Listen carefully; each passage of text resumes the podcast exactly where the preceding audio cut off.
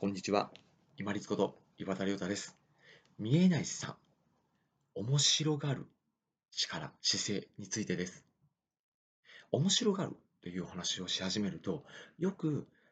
あ、これって楽しむことですか？っていうふうに勘違いして聞かれる方がいらっしゃいますけれども、楽しむというのとはちょっとまた違います。面白がるっていうのは、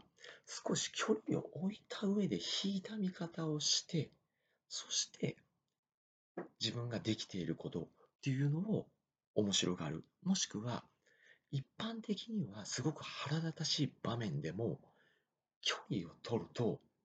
なんだこれ、バカバカしいっていう風に面白くなって面白がれるんですよ。面白がるっていうのはまあ、一つ目についてはですね、例えば、まあ、宿題をやるとか、仕事をするとか、家事をこなすとか、一見ちょっとめんどくさいな、面白くないな、面倒だな、厄介だな、やりたくないなっていうことでも、自分なりに面白さっていうのを発見してやってみる。ここは見えない資産につながるんじゃないかなと思います。一度お話をしたことあるんですけれども、例えばゲーム性を持つとかですね、淡々と事務作業としてこなさなきゃいけないっていうのは私も今やっているもので仕事としてやっているものあるんですけれども淡々とそれやったら面白くないですよ。けれども時間を設定してこの時間の間によしここまでは時間数をこなそうと思ってやっていくと集中力も増しますしやらされている感っていうのがなくなるんですよ。そうすると面白がれます。面白がれると没頭して集中する。集中すると時間が短く感じる。楽しんで面白がるっていうのはちょっとまた別んですね。別なんですね。面白がってやったその後に、あ、楽しかったっていうのが、その感想として後からついてくるのが楽し、楽しかった、楽しんだっていうのが、その楽しむの醍醐味じゃないかなと思います。やってる最中はやっぱり面白がる。そして2つ目にお話をした一見バカバカしくって、外から見ると、なんかこう腹立たしいような内容でも、弾いてみたら面白がれることって結構あります。例えば、学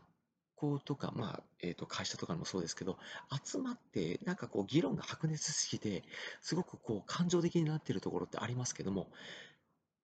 一見すると、なんか、なんだこの時間もしくは全然議論が進まないじゃないかって腹立たしくなると思いますけども、距離を引いてみてみると、なんでこの人たちこんなこう不毛な話し合いになってしまうんだろうっていうのをちょっと距離を置いて考えてみるとか、ただ単にもう距離を置いてみて、なんでこの話し合いっていうふうに面白がって、こう、なんていうんですかね、ちゃちゃ入れてみたり、揶揄してみたりっていう時間にしてみてもいいと思います。一見この腹立たしい場面とか、怒りが出てくる場面を引いてみることで面白がる時間、機会になるっていうのはこれスキルになるんじゃないかなと思います。見えない力になるんじゃないかなと思います。見えない力としての面白がるというのは一見面白くない、楽しくない、厄介なものを自分のゲーム性とか、あとは単純なものっていうのを面白がっていく、やらされ感をなくすっていうのも面白がる姿勢につながりますし、自分の怒りが出てくるような場面でもちょっと引いてみる？引いてみたところでなんでこの時間っていうふうに引いてこう揶揄して揶揄ちゃちゃ入れてみたりとかっていうのも生き抜いていく。要はストレスを下げながら生き抜いていく。技量になる意味えない資産としての力になるんじゃないかなと思います。